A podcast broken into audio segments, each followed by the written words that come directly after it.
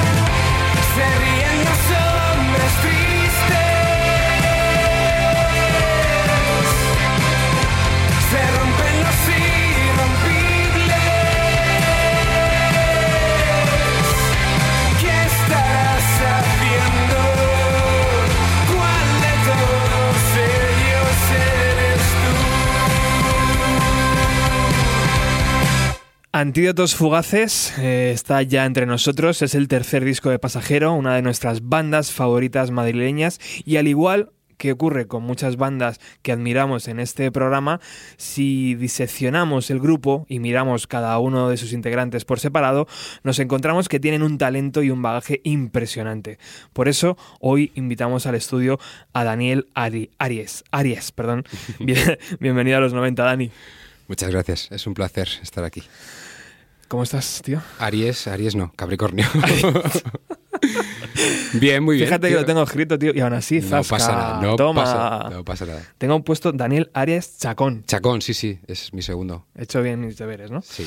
Bueno, Antídotos Fugaces ya está aquí. ¿Cómo ha sido el parto? Pues a ver, el parto ha sido largo, ha sido largo, porque este disco nos hemos tomado un poco más de, de tiempo para todos, todos los procesos. Y, bueno, pues nos, lo hemos tomado con, con calma para, pues para poder eh, dedicarle el tiempo que necesita, el cariño que necesita y eh, pues poder eh, hacer hacer lo mejor que pudiéramos, ¿no? Un poco. Tampoco ha pasado tanto tiempo realmente, ¿eh? Desde el último ya, lo LP. Que pasa es que a lo mejor desde fuera no se percibe tanto. 2015 ¿fue? Sí, el, el, disco, o sea, Parque de Atracciones, que fue el segundo, salió en, a principios del 2015 este sale eh, a principios del 18. Son tres años. Eh, claro, a lo mejor pues eh, para todos los que están haciendo otras cosas, escuchando otras, otros discos que salen o otras bandas, pues es lógico que la percepción no sea igual, pero, pero sí que para nosotros ha sido un proceso a ver, largo tiene una connotación negativa. No creo que sea largo malo, sino que bueno, que le hemos dedicado tiempo y cuando te quieres dar cuenta, ya lo tenemos terminado, pues han pasado tres años. Claro. ¿Cuál ha sido el feedback de, las dos cartas de presentación que habéis puesto ya en, redes?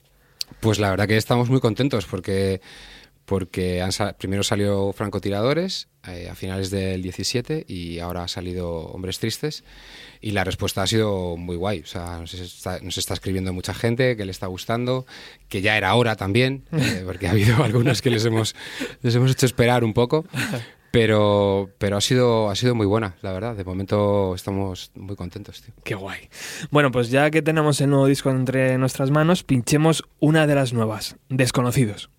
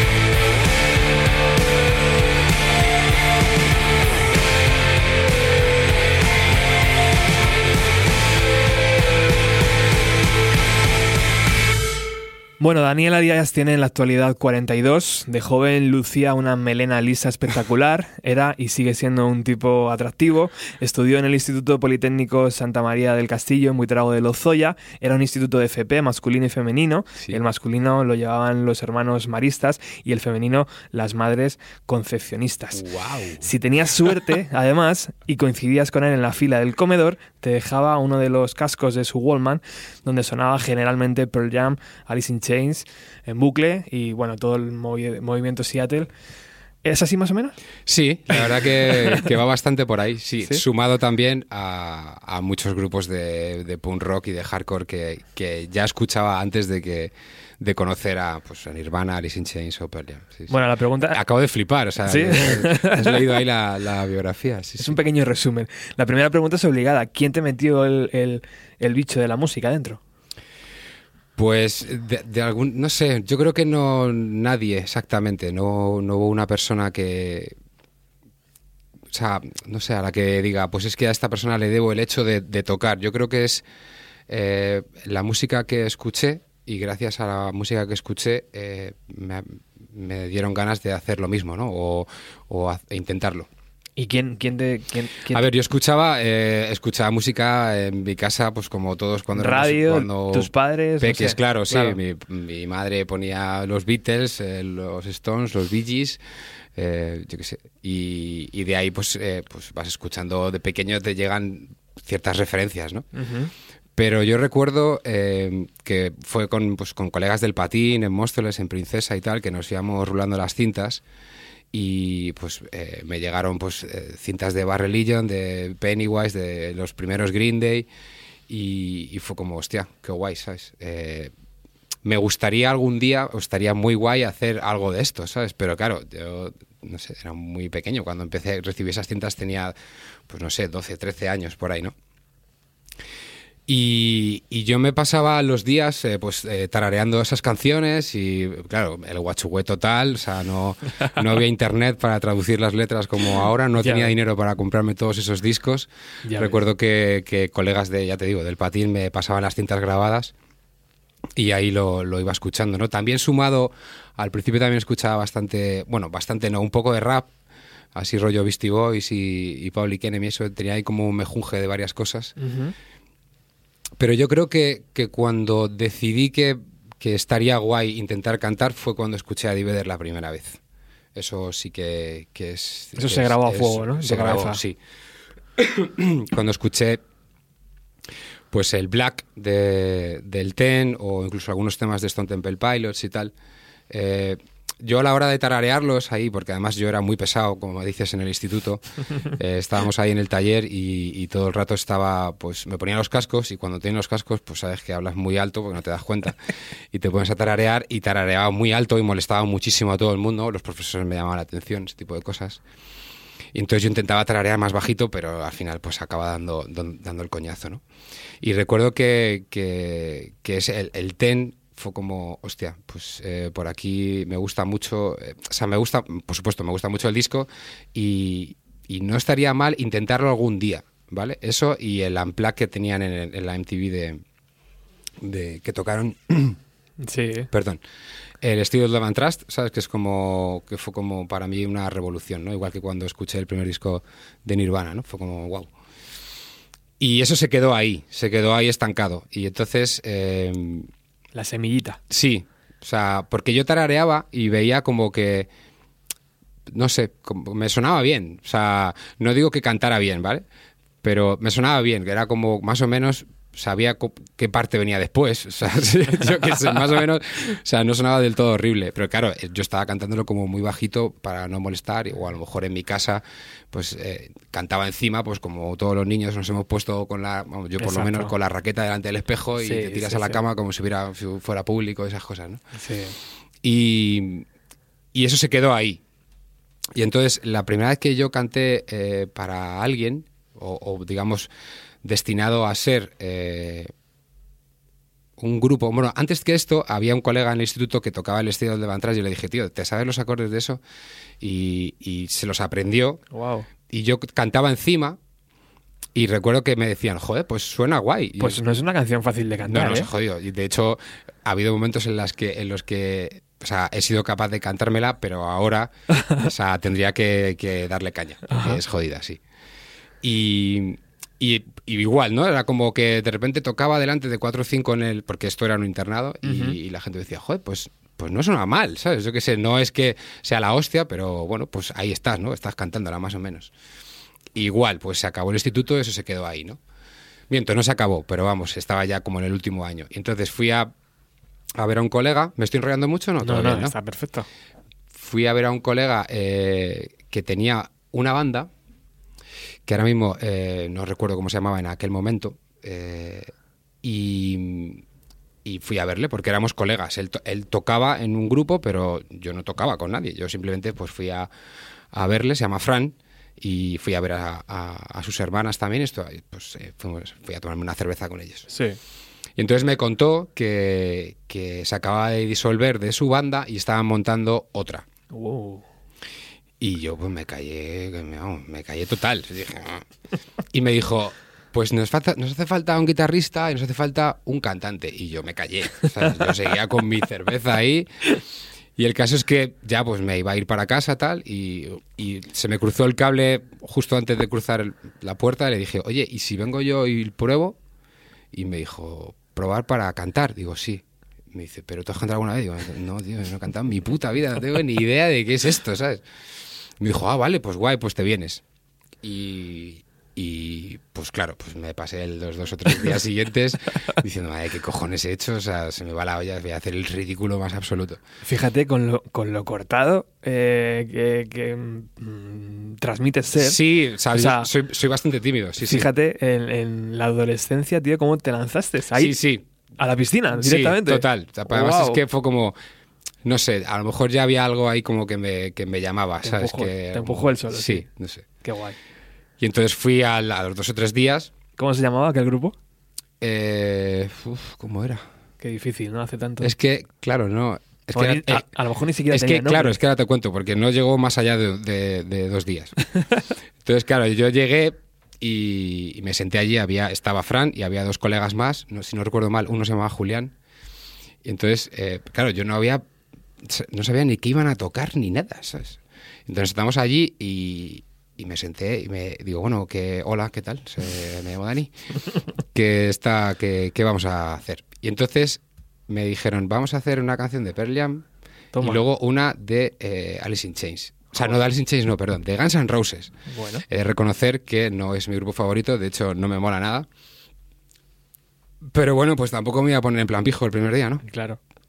Entonces, eh, creo que tocaron primero el Switch On Mind de Guns N' Roses, que yo hice ahí mi guachugüe como pude y flipa el tono donde está el colega, ¿sabes? Que yo qué sé, pues a- o sea, gracias a Dios no hay un recording de eso, Qué pena. pero, pero digamos que donde, donde más o menos eh, les parecía un poco mejor fue cuando tocaron el Black, ¿vale? Vale. Y ahí, pues cuatro, con cuatro acordes y tal. Recuerdo que, que Carmen, eh, Carmen y Mónica, las hermanas de, de Fran, salían, salieron de la cocina como diciendo, hostia, eh, ¿quién, quién está cantando? Y yo, pues, yo, yo ahí todo cortado, yo, yo, yo, todo rojo hinchado, ¿sabes?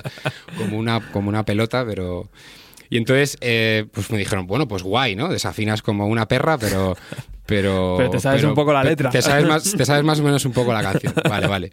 Entonces yo me piré, o sea, me- súper feliz ese día de, hostia, voy a cantar en un grupo, tal. Era como, como un momento muy guay. Y al día siguiente me llamó Fran por teléfono, al fijo, por supuesto, porque no Claro, llama- hombre. y me dijo, eh, se ha disuelto el grupo, no vamos a... Digo, pero se ha disuelto por mí, porque... no, no, no, es una movida que tenían ellos entre ellos y al final no vamos a tal. Y se quedó ahí. Entonces, Vaya. claro, yo ya me quedé, digo, yo no puedo quedarme así, ¿sabes? Tengo que...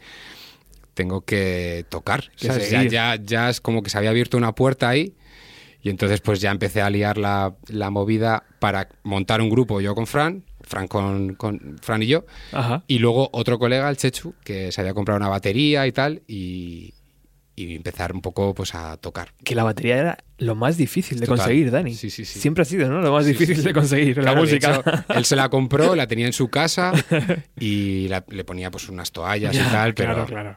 típico. Yo llegaba ahí con, con una española que tenía en mi casa con, con tres cuerdas, tres cuerdas Ya ves. y, y, pues justo ahí, a- ahí aprendiendo a hacer, a hacer las quintas y, Claro. y bueno, eso fue un poco el, el, El inicio. El inicio, sí. Musical. De... Pillamos. pilla- hablamos de, pues de montarlo, ¿no? De hacerlo un poco más en serio, más allá del sofá de un salón. Y, y bueno, y alquilamos un local, yo me compré una, una guitarra de segunda mano.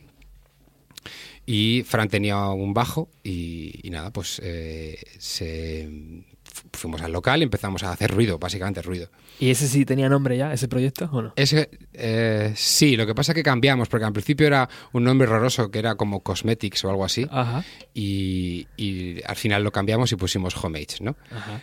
Homage, que es como un poco el... Lo que pasa es que Homage, el nombre real, lo pusimos cuando entró el cuarto componente, que era eh, Sergio. Ajá. que entró a tocar la guitarra, que era también pues un colega del barrio y tal, y, y súper buen rollo con él. Y sí, porque entonces- se elegían así a los integrantes Claro, del grupo. O sí, sea, sí, o sea- un buen feeling y ya está. Total, te- tú tocas la guitarra un poco, te sabes las dos quintas, te apetece tocar, sí, pues para adentro, ya Claro, está. ya está. Y entonces eh, entra, entró en el, en el local, empezamos a, a ensayar. No tiramos por la zona más Seattle, así un poco Ujú. eh, de ese rollo, sino tiramos un poco más por el punk rock y, y por el hardcore. Hablamos de mediados de los 90, puede ser, posiblemente, Pues a finales, ver, no a ver, esto sería como. Yo creo que lo- esta situación con Fran en, la- en su salón fue como el 93, más o menos, y cuando montamos el. empezamos a ensayar fue el 94.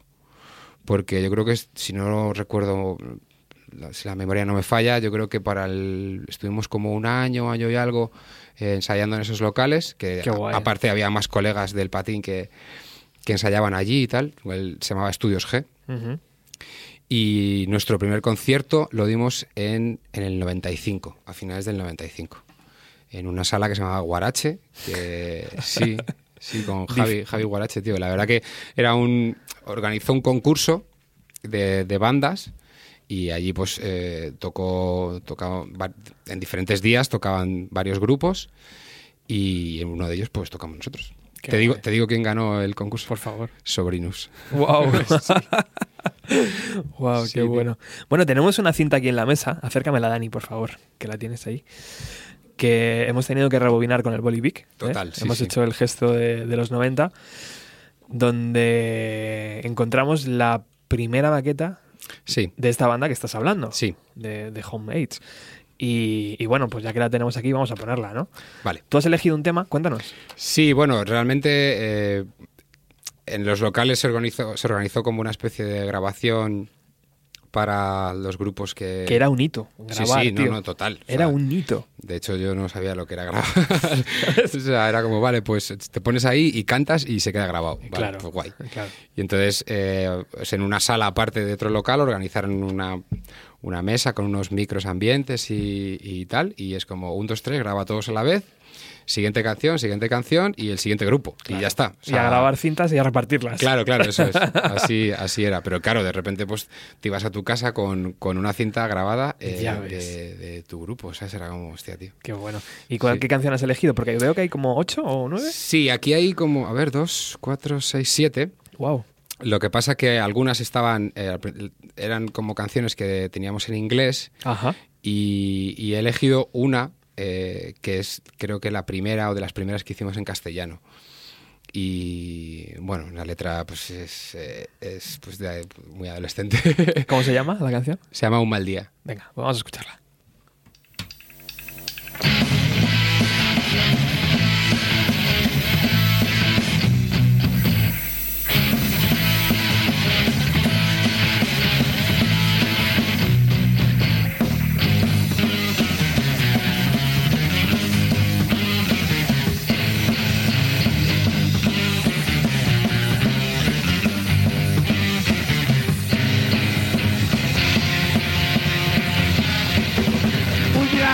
Pienso que hoy ha sido un mal día, pero lo malo de la historia es que todos son igual. Cuanto más pienso en lo normal que es todo, más raro me parece aquí algo va a pasar. Pues que no lo entiendo. No fijas en la gente, te das cuenta al pasar que las niñas ya no cantan, ya no quieren ser mamás. Se ha nacido bajo una familia pobre, seguramente te vaya bastante mal.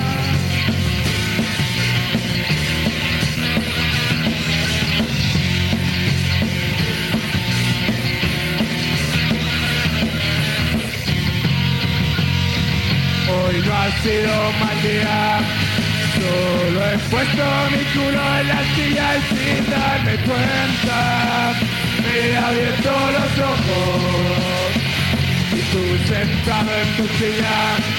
Tal vez veas lo mismo, pero es muy difícil gritar cuando lo tienes todo.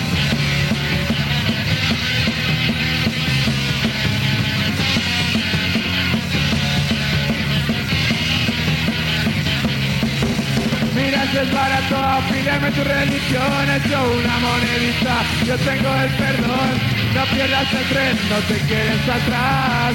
Sube pisando a quien tengas que pisar.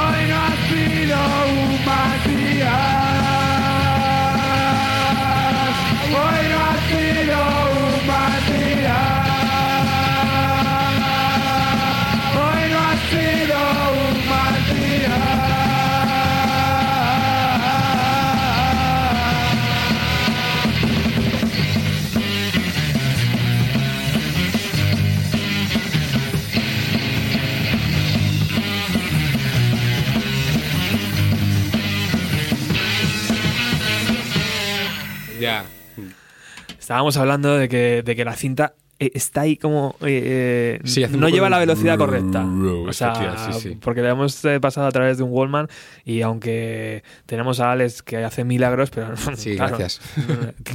le hemos pedido, vamos, un imposible casi. Yo hacía muchísimo tiempo que no, no escuchaba esto, tío. Pero mogollón, me emociona. Joder, qué sensaciones tienes, tío. ¿Qué decía tu madre cuando le ponías estas canciones? ¿O, o no eras partidario de ponerlas? No, bueno, yo creo que, que mi madre siempre me apoyó bastante con, con esto. Porque evidentemente la Wawon no escuchaba a tu madre. O sea, el Pennywise no, lo escuchaba a tu madre. No, no, no, no, claro, O sea, claro. No, a ver, pues allá, pues yo qué sé. Pues Qué le rápido le- hijo, ¿no? Le parecía, le parecía todo muy ruidoso Claro. y muy... Sí, sí, sí. Pero luego de repente tocábamos en, en algún sitio que no fuera una cupa o algo así y se venía a vernos, tío. La verdad Qué que guay. sí, sí, siempre me ha apoyado un montón. ¿Y qué ha sido de Fran y de todos estos integrantes? de- Pues con... de Home Age. Bueno, eh, no nos vemos tanto como nos gustaría, pero, Normal, pero tengo, les tengo ahí en el cara libro, de vez en cuando hablamos. Eh, pues con Sergio Bargueño me lo encuentro a veces por Malasaña, porque eh, si, si no estoy equivocado creo que vive por ahí. Ujú. Eh, ha sido papá hace poco, con, con el batería, con, con el Chechu, pues ahora está en Londres. O sea, más o menos sé, sé de ellos. Con Fran un poco menos, pero, pero la verdad que son- les quiero un montón y, y a veces pues pasa eso, ¿no? Que el- la dinámica de cada persona pues va avanzando y pues, pues no nos vemos tanto ¿no? como, Claro. como querríamos. ¿Y tuvisteis la genial idea de mandar a discográficas la cinta para ver si. o, o qué movimiento tuvo la banda? ¿O fue.? Eh, no, no, ¿No? lo enviamos a, a ningún sitio. La cosa, claro, la cosa se interrumpió un poco porque yo me fui del grupo. ¿Por qué? Pues a ver, te cuento, yo en esa época eh, tuve mi primer curro, que era pues eh, trabajo de repartir propaganda ahí en plan en Móstoles, Sí. y en, en ese curro conocí a un chaval que se llamaba Álvaro, que me presentó a gente de Alcorcón, que tenía una banda que se llamaba Logic Control. Y, y bueno, pues teníamos afinidad musical, eh, ellos también tocaban eh, pues hardcore así melódico y tal, un poco lo que intentábamos hacer nosotros, ellos tocaban bastante mejor que nosotros, yo creo, he de decir. Y, y bueno, pues eh, quedé con ellos eh, de vez en cuando en, en Alcorcón para tomar unas cañas, ver algún concierto, me acerqué a verles tocar y, la verdad que me molaba mucho el, el rollo, ¿no? que hacían. Y, y por circunstancias, pues en, su local, el grupo con el que ellos estaban compartiendo se fueron y nos dijeron, o sea, me dijeron que si quería eh, que entráramos nosotros a, a compartir el local y tal, y eso hicimos, ¿no? Entonces ahí, pues, digamos que nos fuimos haciendo más colegas y tal. Eh, Logic Control me pidió que yo cantara una canción en uno de sus temas. Digamos que fui ahí haciendo como un poco de piña con ellos y eh, ellos tuvieron problemas un poco internos entre, entre los miembros de la banda Sí. y se disolvió. Y entonces Borja eh, me propuso eh, que si quería montar una banda con él. Ujú. Y eh, tuve que pasar por un momento súper duro, seguramente de los más duros que he pasado en todos estos años a nivel musical, que fue decirle a mis colegas que, que me iba a ir para tocar con otra gente.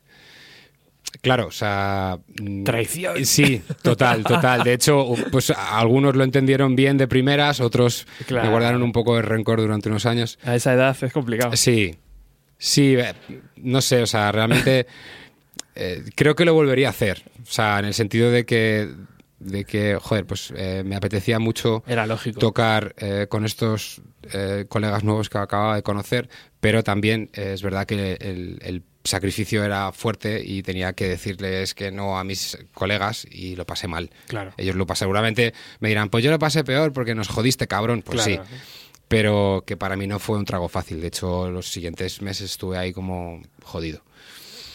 Y entonces Borja era el batería que luego, o sea, el chico que tocaba la batería del grupo que montaríamos después, que era 995. Y ahí empieza realmente la historia mm, que todo el mundo conoce, ¿no? O sea, Claro. 995 ya es una banda eh, muy muy hablada y muy muy conocida en el underground madrileño. Sí, lo que pasa que, eh, digamos que de- el- cuando la gente se enteró un poco de, de, de nosotros, supo un poco de- del grupo, escuchó los temas y tal, pues fue un poco tarde. Digamos que, a ver, es Había el, mucho el trabajo reconocimiento, Sí. o sea, es un poco, suena un poco mal en, en- en mi boca decirlo, pero es verdad que hay, hay gente a la que le mola mucho a día de hoy. Pero claro, eh, lo descubrieron tarde, ¿no? Porque, pues por supuesto, no, te- no tuvimos eh, promoción ni tuvimos absolutamente nada. Y, y claro, pues de- del boca a boca, pues eh, ha habido gente que lo ha descubierto, pues hasta, pues no sé, gente que lo está descubriendo ahora. Y Sí. estamos hablando de algo que se grabó en el 2000, ¿sabes? Entonces, pues claro, son 18 años después. Claro. La peli, la peli ha cambiado bastante. Ha cambiado mucho. Y has elegido un tema de ese primer EP que se grabó con 995. Sí, a ver, eh, te, te sigo contando. Cuenta, cuenta, sí, sí. El- en este grupo, eh, en- o sea, en 995 estábamos Borja y yo. Sí. Salió, eh, entró, estaba también Irra, Israel Pachón, bueno, y es Borja Burón el, el nombre, eh, que venían de que venían de Logic Control. Ajá. Y luego eh, hablamos con Javier Martín para que tocara el bajo, que era colega de ellos, yo no le conocía, le conocí en, en su cocina un día que fuimos ahí a, a presentarnos y a, a decirle que si quería tocar con nosotros. Y, y así fue, éramos cuatro, yo solo cantaba, porque cuando yo hablé con Borja se lo dije, digo, tío, eh, montamos esto, pero yo estoy un poco hasta la polla de la guitarra, de tocar y cantar a la vez, no me sale bien, no soy tan buen músico, ¿sabes? Como para hacer las dos cosas. Entonces prefiero solo estar concentrado en, la- en las voces y tal. Y entonces ese fue un poco el principio de, de 995, éramos los cuatro. Eh, empezamos a ensayar en los... En, a ver, ah, sí, empezamos a ensayar en la parte, como en- lo diré, en el, una habitación que tenía Irra en un cine de verano de, de su familia. Ajá. Y el almacenillo, a lo mejor, o un... Sí, es justo lo que está de- debajo de un escenario, es como Ajá. una sala, como un almacén que tenían allí. Y montamos ahí con unas cortinas, unos muebles, los amplis, ahí en plan todo, o sea... Pero bueno, teníamos un espacio eh, gratis, porque además no teníamos que pagar, porque era su familia, era como la triunfada. Wow. Y, y empezamos a tocar canciones a saco. Y pues todo era el rollo, pues eh, como muy hardcore melódico, barrilillo, Black Wagon, eh, esa onda, ¿no? En la primera, un poco, en la primera etapa de, de 995. Grabamos, a ver, eh, grabamos y grabamos un EP, que es el que eh, vamos a poner ahora. Venga, pues vamos a escuchar Elige de ese EP.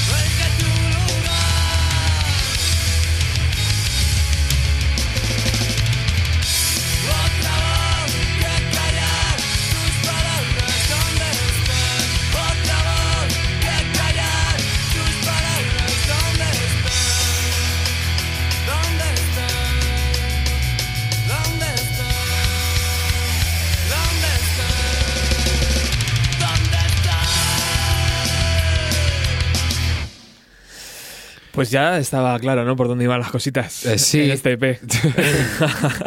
¿Dónde se grabó, Este Dani? se grabó en Rimshot con, En Rimshot. con Carlos Lillo. Ajá.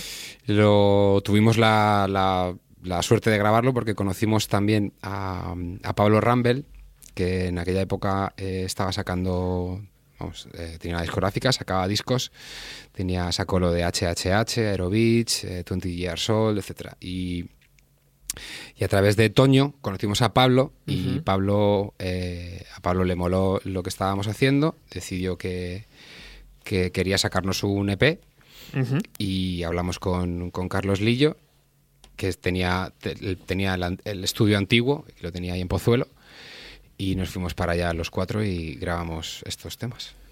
Y, y siguen sonando siguen sonando guay, tío. sí, ¿eh? la verdad que, joder, o sea... ¿Cómo fue la primera experiencia entre un estudio? Porque era sí, ya... claro, claro, es verdad, cierto. Joder, era como Pues, eh, pues... un paso importante. Sí, pues, eh, pues, pues lo típico, a lo mejor...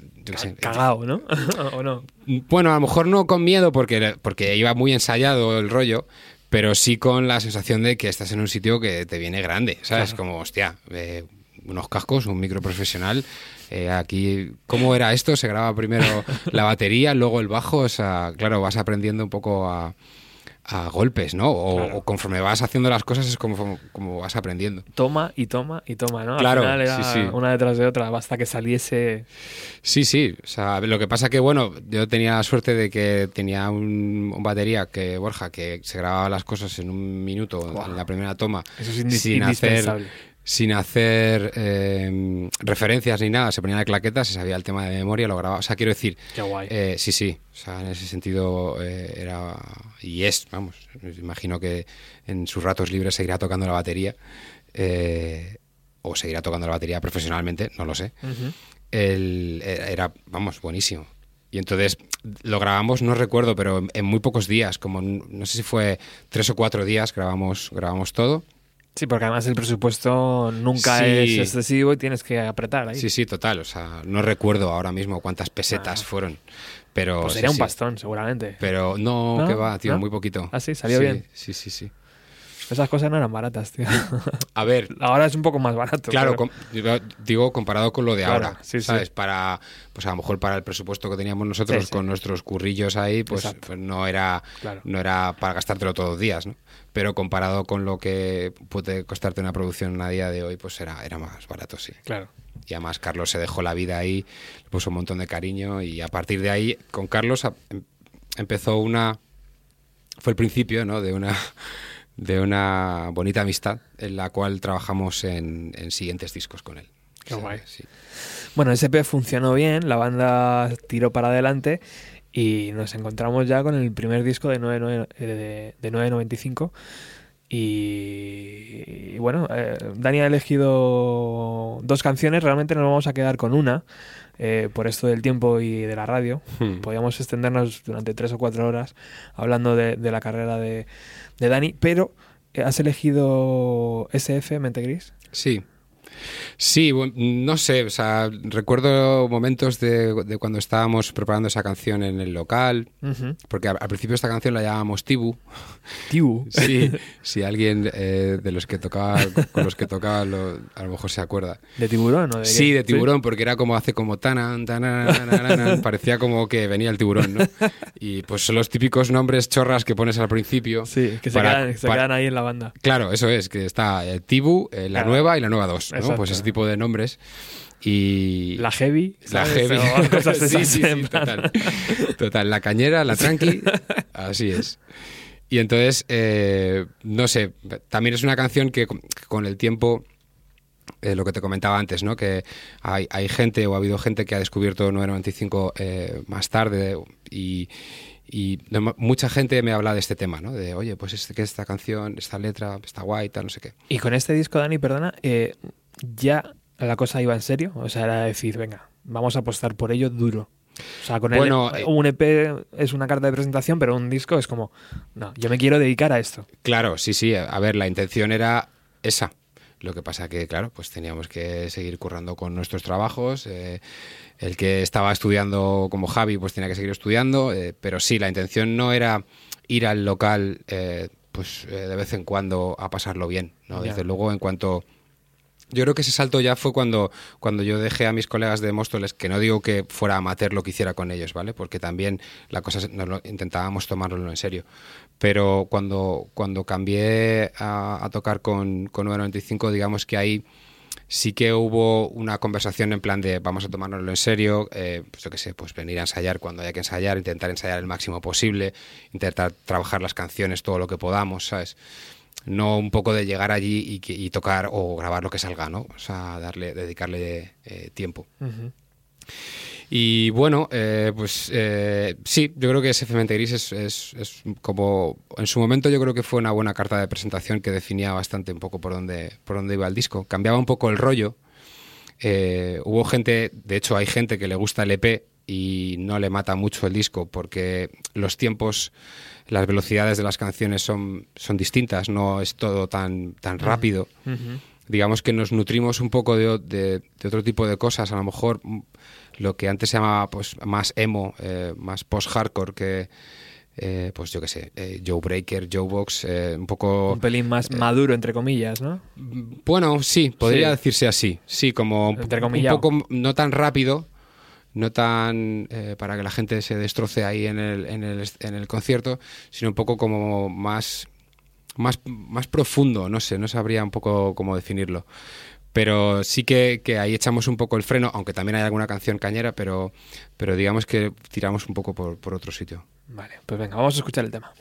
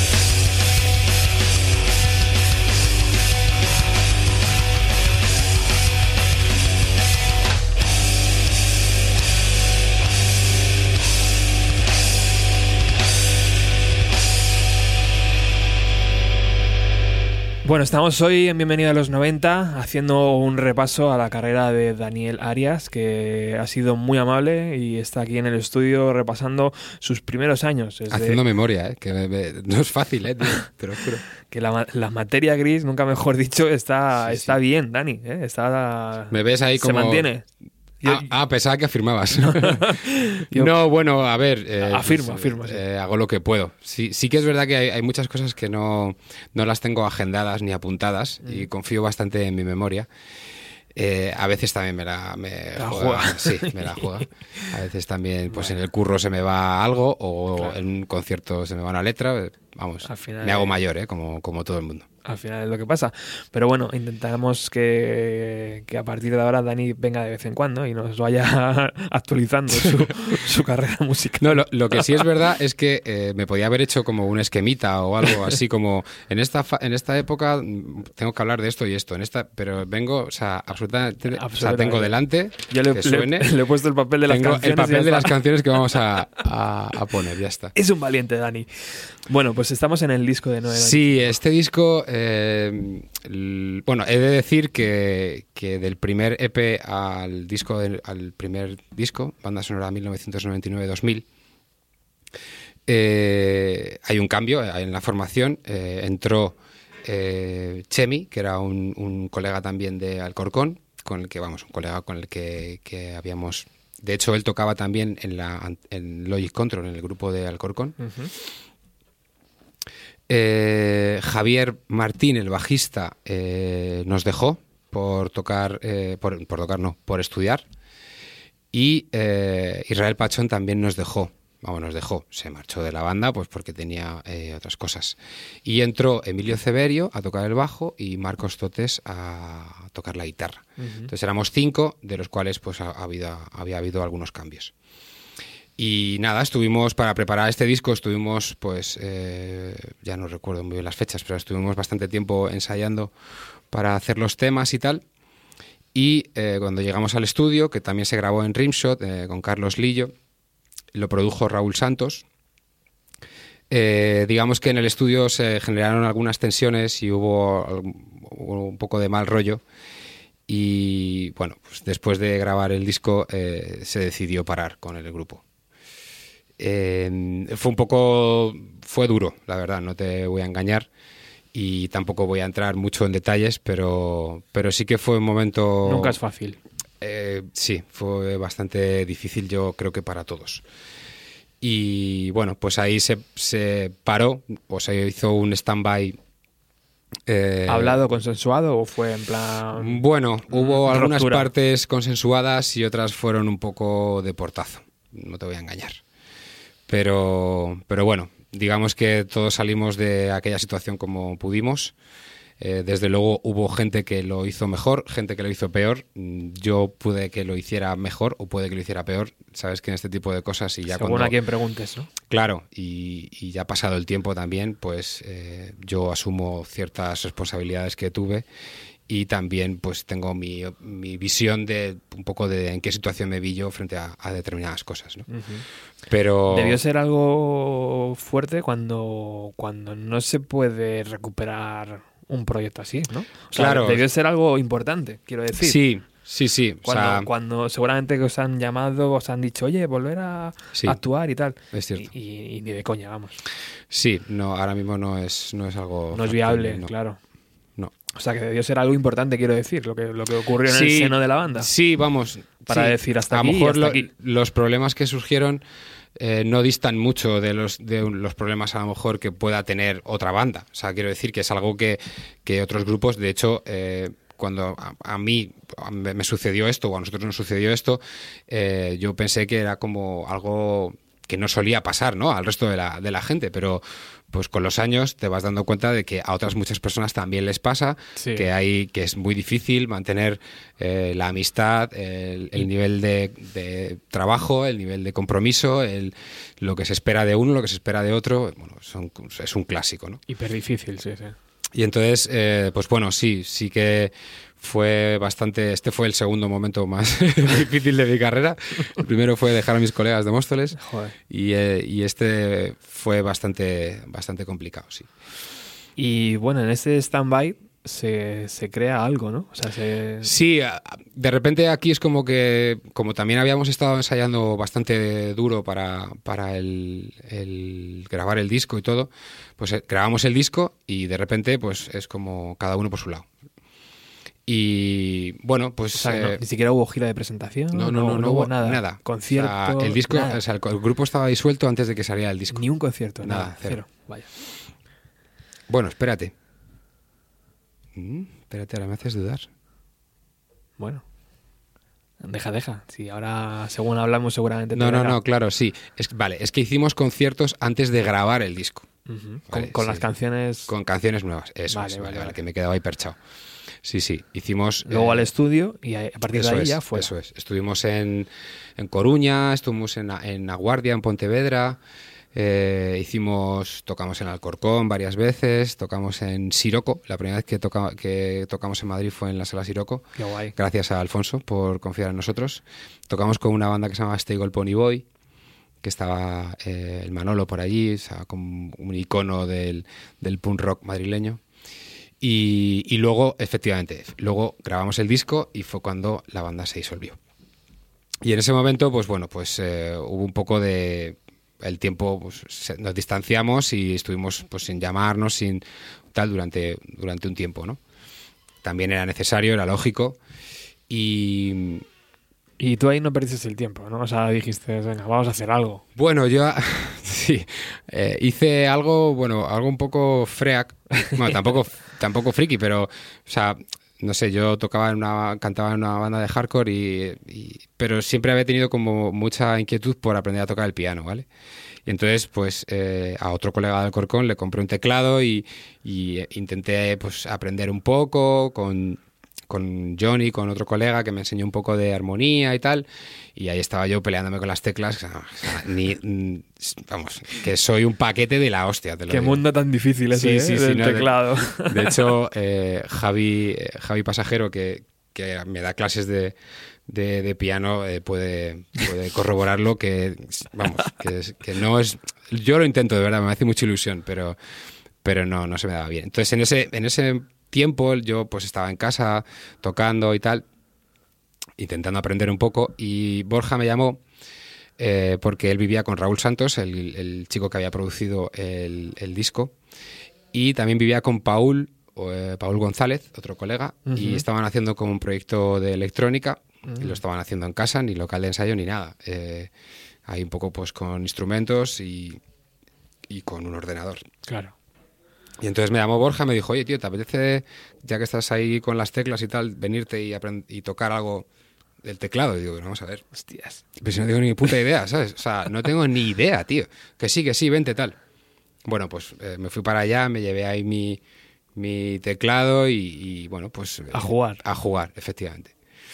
Y entonces, pues bueno, pues digamos que también fuimos un poco retomando cierto contacto él y yo, vamos, tampoco es que lo hubiéramos perdido mucho, mucho, pero sí que nos distanciamos un poco eh, durante, después de la disolución del grupo.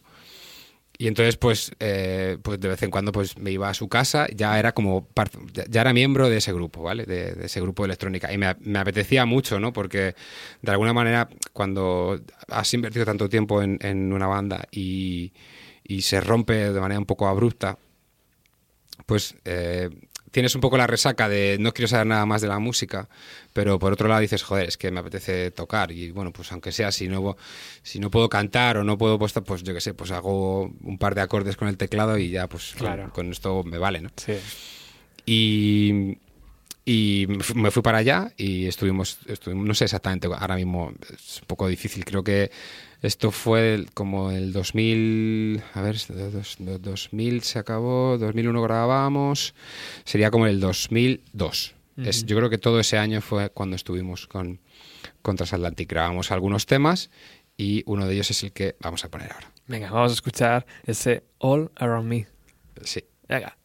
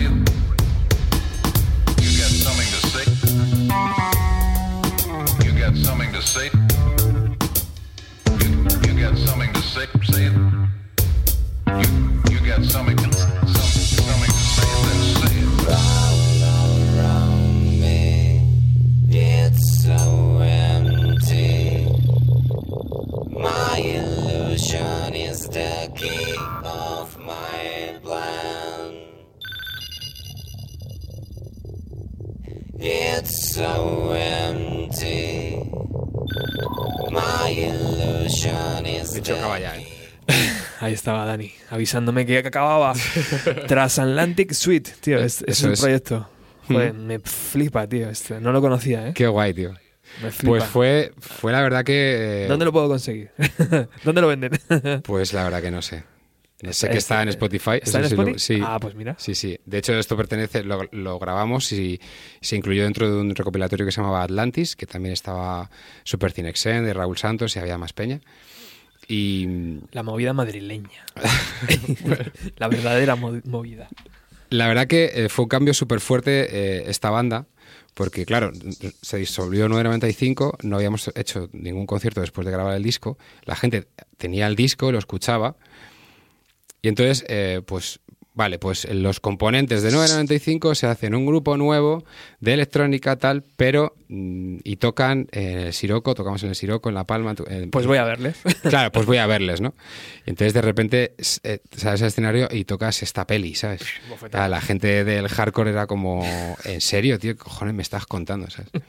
Que yo muchas veces eh, lo pienso, ¿sabes? Y de verdad que no es, no es una cuestión de, de tirarnos flores ni nada por el estilo, pero muchas veces cuando escuchas la típica frase esta de, no, es que eh, hay que arriesgar, eh, hay que ser fiel a lo que uno siente, hay que pues yo qué sé, pues probar cosas nuevas. O sea, quiero decir, toma tres tazas. O sea, veníamos de un grupo de hardcore mm, súper cañero, eh, gritón y, y como, yo qué sé, pues muy- un grupo de hardcore, tío. Y de repente, pues sueltas una movida de electrónica de down tempo y como, como súper más tranquilito, ¿sabes? Había Pero, peña que flipaba, vamos. Pero además con un gusto bien hecho, Dani. O sea, a mí me, Bueno, ha, yo- me ha gustado mucho este tema, ¿eh? Gracias, gracias. Pero vamos, que, que o sea, los directores de toda esta peli eh, eran Borja y Paul y, y Pa- eh, Pablo Lasso también y Johnny. O sea, yo estaba colaborando un poco con las teclas y cantaba algunas partes. O sea, el mérito desde luego no es mío. Pero, pero sí que echando la vista atrás dices, joder, es que le echamos un par de cojones de la hostia, ¿sabes? Que la peña venía a escuchar eh, el nuevo grupo de 995 y dijimos, no, es que nos apetece hacer esta movida, independientemente de si te mola o no, y cuando salgas nos pones a escurrir, Toma que, es- que, ju- que es- que fue lo que hicieron, Claro. pero que, que nos daba igual, era como, bueno, pues en este momento queremos hacer esto, ¿no? Qué guay. Bueno, y de ahí pasamos a... Esto, eh, hubo un momento en el que empezamos un poco a retomar ciertos contactos con, con- los chicos de 995 y eh, Alfonso Siroco nos propuso eh, tocar eh, en, el aniversario de Siroco que nos juntáramos y pues tocáramos canciones, ¿no? Y bueno, al principio fue un poco de, ¿en serio? ¿De verdad? Tal. Pues venga, probamos y fuimos a- al local, estuvimos, volvimos a juntarnos, estuvimos ensayando los temas, claro que estaban bastante oxidados. He de decir que no estábamos la formación que habíamos grabado el disco, porque Emilio y, y Holly eh, no estaban, pero, pero bueno, llamamos a Jesús, que era un colega de Irra que también, pues un colega con el que solíamos salir y vernos y, y estuvimos eh, pues eh, tocando, ensayando los temas del disco. Y los tocamos en ese concierto aniversario de Siroco y fue, la verdad, muy guay. Es uno de los días más, más bonitos que, que recuerdo, ¿no? Fue pues, como salir en la, en la sala arena, lo que ahora es, eh, no sé si es Marco Aldani o algo así. Ah, ya ni siquiera es Heineken, ya ha cambiado, ¿no? Directamente. Sí, pasó por Heineken y luego no sé si era lo del peluquero este. Bueno, no sé, da igual. Él sabes qué sitio este, eh, ahí en Cubos. claro. Exacto. Y, claro, cuando salimos, pues estaba todo lleno de peña y gente cantándose las canciones, algo que nosotros no habíamos vivido nunca. Porque, porque nosotros habíamos eh, hecho algunos conciertos, muy poquitos, pequeñitos, y a nosotros no nos conocía nadie. Entonces, de repente, todo, durante el tiempo que Transatlantic estuvimos tocando y haciendo algunas cosas así más electrónicas, pues digamos que el boca a boca se fue corriendo. Y cuando, cuando salimos al escenario, en, esto fue en el 2003, eh, creo que fue enero del 2003, eh, pues claro, fue una sorpresa para nosotros, ¿no? Y ahí decidimos, después de ese concierto, decidimos que íbamos a darle una vuelta y volver a intentar. Y estuvimos eh, pues haciendo canciones, ensayando y tal, haciendo temas nuevos, ¿no? Para, digamos, continuar un poco con, con el, empuje que se había perdido cuando, cuando el disco, cuando grabamos el disco y se disolvió la banda.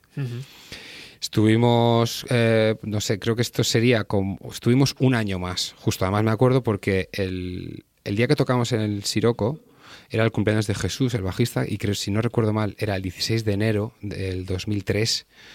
Y eh, 995 se vuelve a disolver a principios del 2004.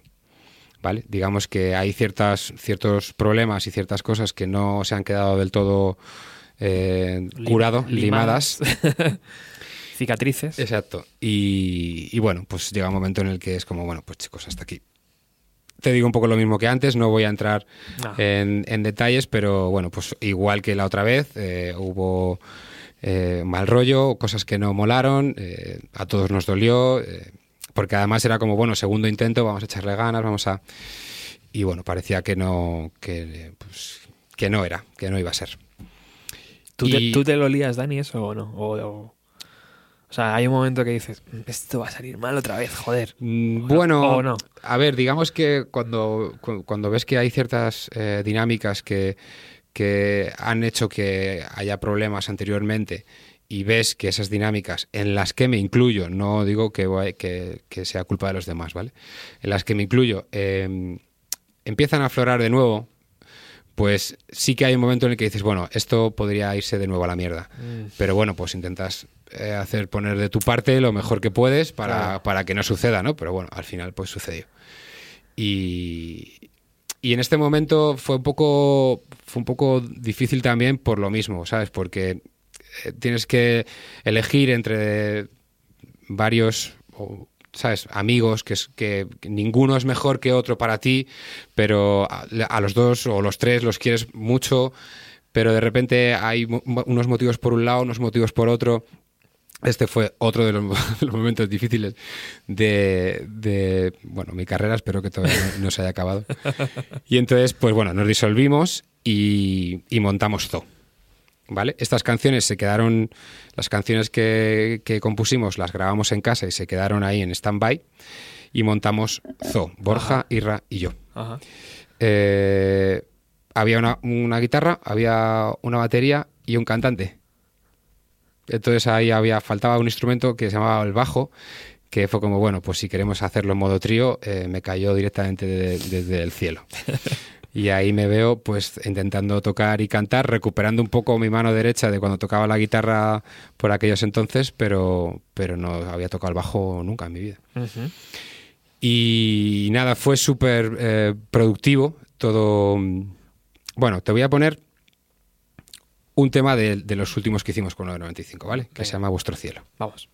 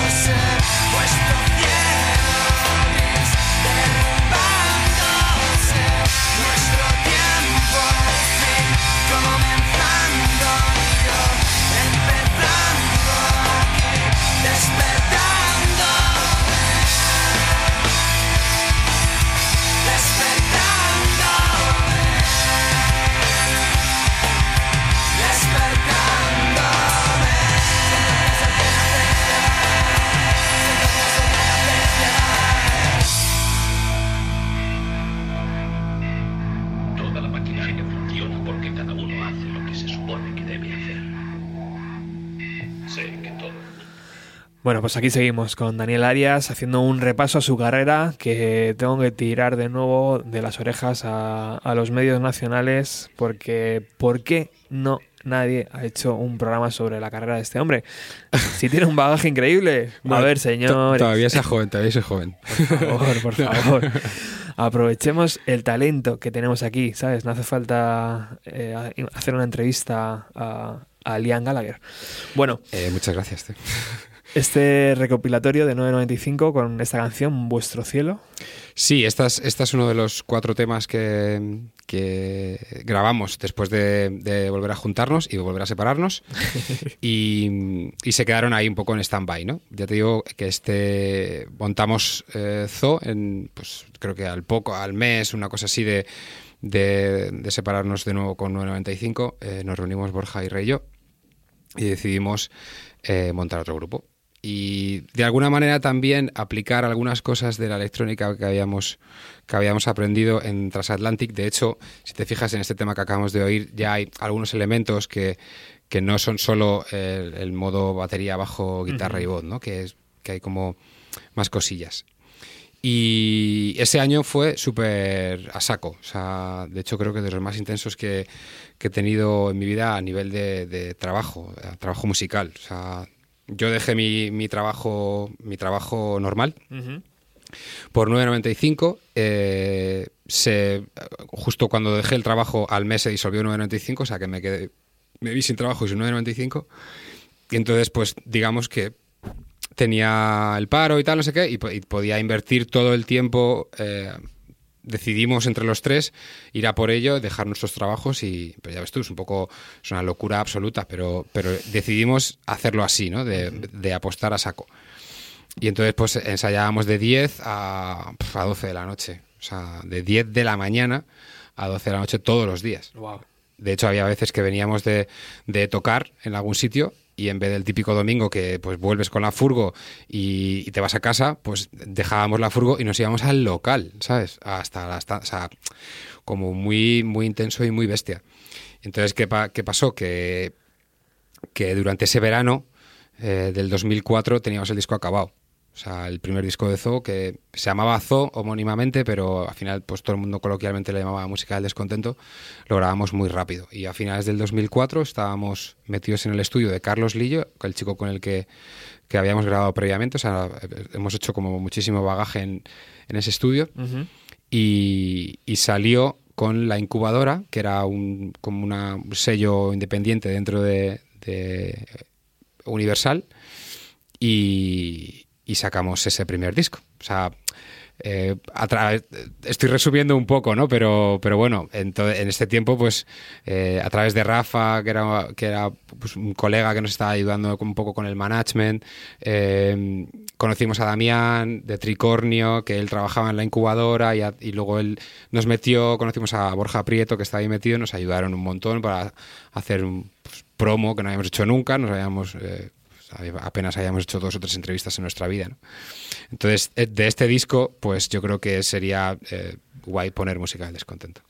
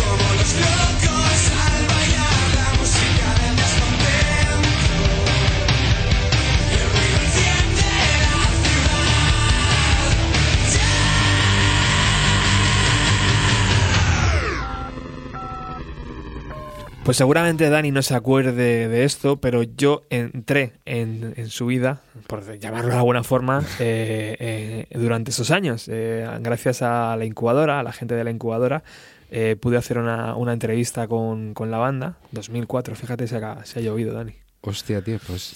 Y lo hice para un medio y, y recuerdo pues, pues que sí, pues a partir de ahí ya ser un, un Arias más. ¿no? Hostia, gracias, tío. Pues per- perdóname, no me acuerdo de ese día. ¿Cómo te o vas a acordar? Es imposible, tío. Ya, Sí, me- sí. las caras se me suelen quedar. no O sea, yo, yo recuerdo la entrevista, pero no sé ni siquiera dónde la, dónde la hicimos, fíjate. O sea que yo ¿Para tenía- qué medio era? ¿Se puede decir? Indie Rock. Indie Rock era una... Sí, sí, pues a lo mejor fue. Joder, tío. Ni puta idea, no me Ni acuerdo. puta idea, yo tampoco, tío. No me acuerdo. No tengo ni idea. En fin, da igual. Bueno, Zo fue, pues ya lo habéis escuchado, ¿no? Esta canción que si sonara hoy en las radios, pues es- lo seguiría arrollando, ¿no? Estaba muy bien hecha, eh, se notaba lo que has dicho tú, ¿no? Horas de ensayo, horas Mm. de local. Joder, era música del descontento.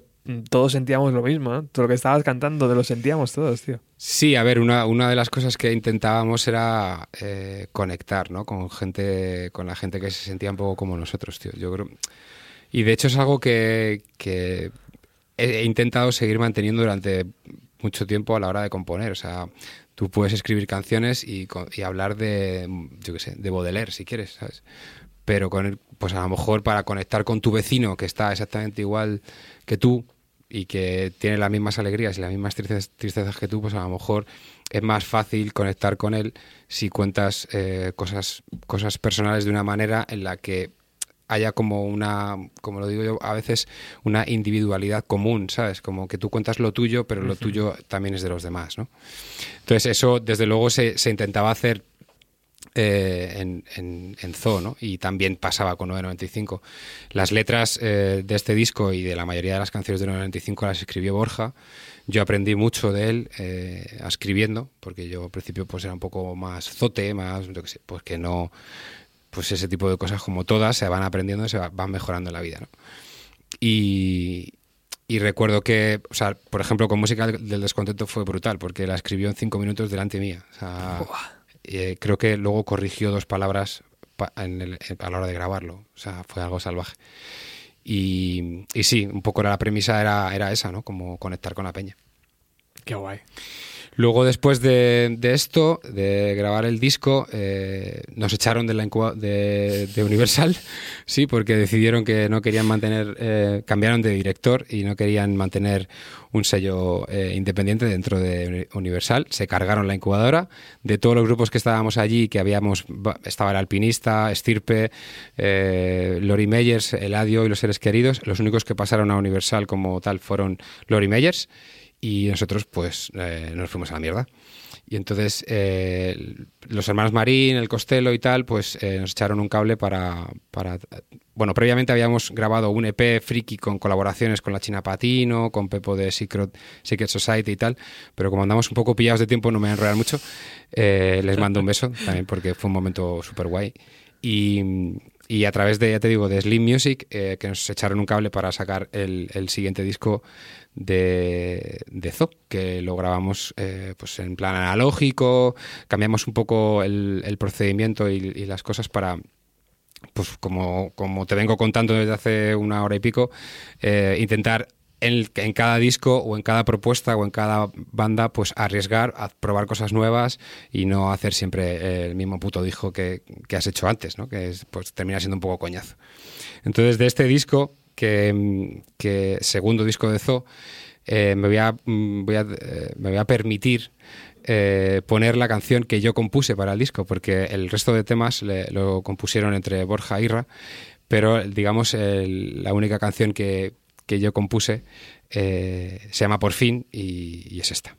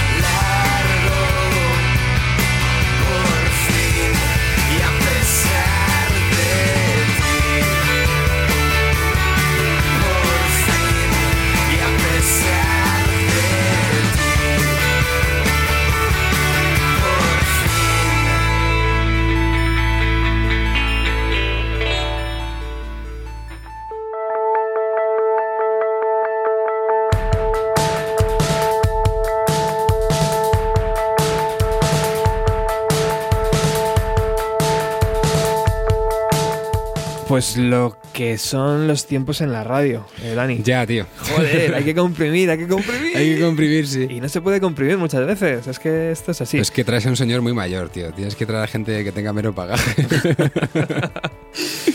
Bueno. a ver, he de decir, perdona. Exacto. He de decir que, que en Por fin, que era del segundo disco de, de Zo, eh, desde luego estaba tocando la batería José Chu.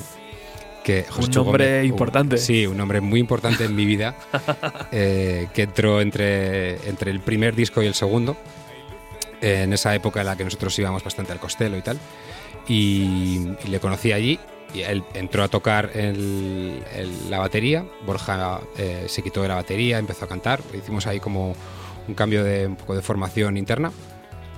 Y, y luego cuando finalmente se disolvió Zo, allá por el 2010, eh, José Chu y yo estuvimos hablando y decidimos eh, la, montar. la disolución fue amistosa esta vez. eh, o- Bueno, eh, no mucho, No, tampoco. tampoco. A lo mejor no tan, no tan bestia y tan drástica como lo fue con 995, pero sí que también fue dolorosa por- porque además yo con, con Borja llevaba, llevaba muchos años, con Borja y con Irra, eh, llevaba muchos años tocando. ¿no? Entonces eh, sí que ahí se rompió algo y fue durillo.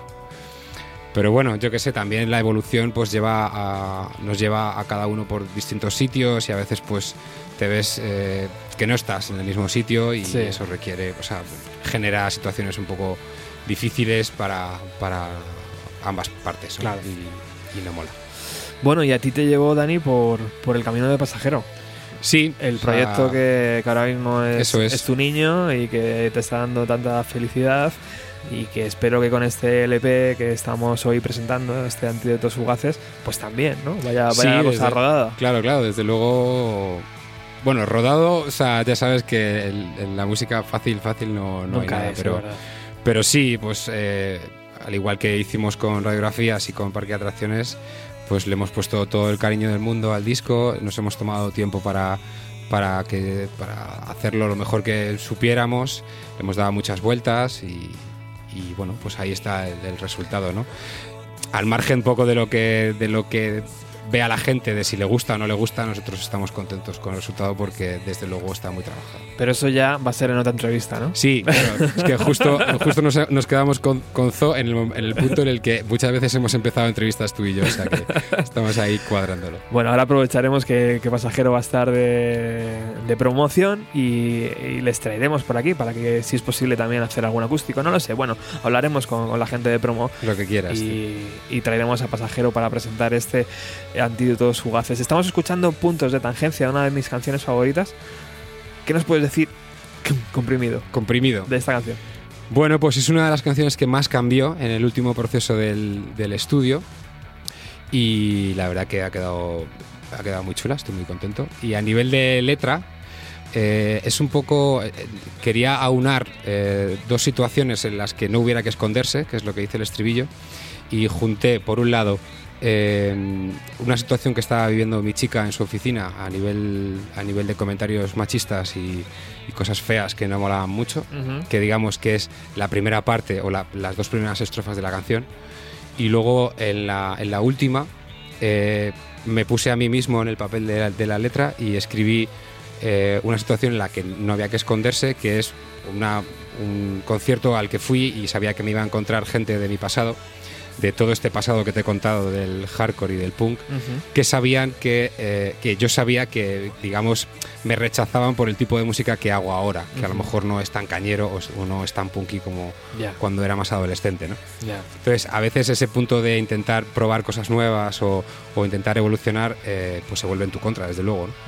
y, y sabía que en ese momento me iba a encontrar con gente que de alguna manera eh, yo no era era como una especie de traidor no por haber por haber probado otro tipo de a tocar otro tipo de música que era lo que yo quería hacer y entonces junté un poco esos dos esos dos temas en la letra para decir que no había que esconderse y hay que salir a defender lo tuyo Bueno, pues nos va a volver a escucharlo otra vez el tema, ¿eh? porque se nos, se nos ha acabado de fondo.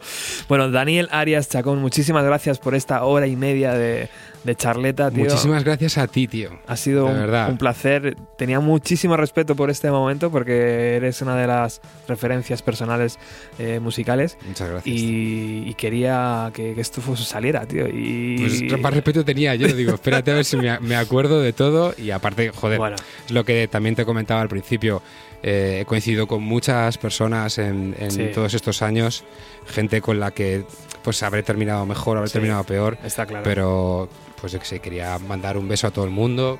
Sí, y bueno, pues decirles que gracias eh, por haberme enseñado tanto, eh, perdón por las cagadas que pude tener, que seguramente fueran muchas, bueno. y que bueno, pues que se quedan ahí en el, en el recuerdo. ¿no? Un placer, Dani, siempre. Muchas gracias. Te volveremos a traer con, con- con Pasajero para, para escuchar Antídotos Fugaces. Y vosotros, a vosotros os recordar que, que Alex Gabas ha estado al otro lado. Hoy está un poco enfermo el pobre. Mm, espero que se mejore para la próxima vez. Y nosotros regresamos el lunes con más música de los años 90. ¡Chao! E tu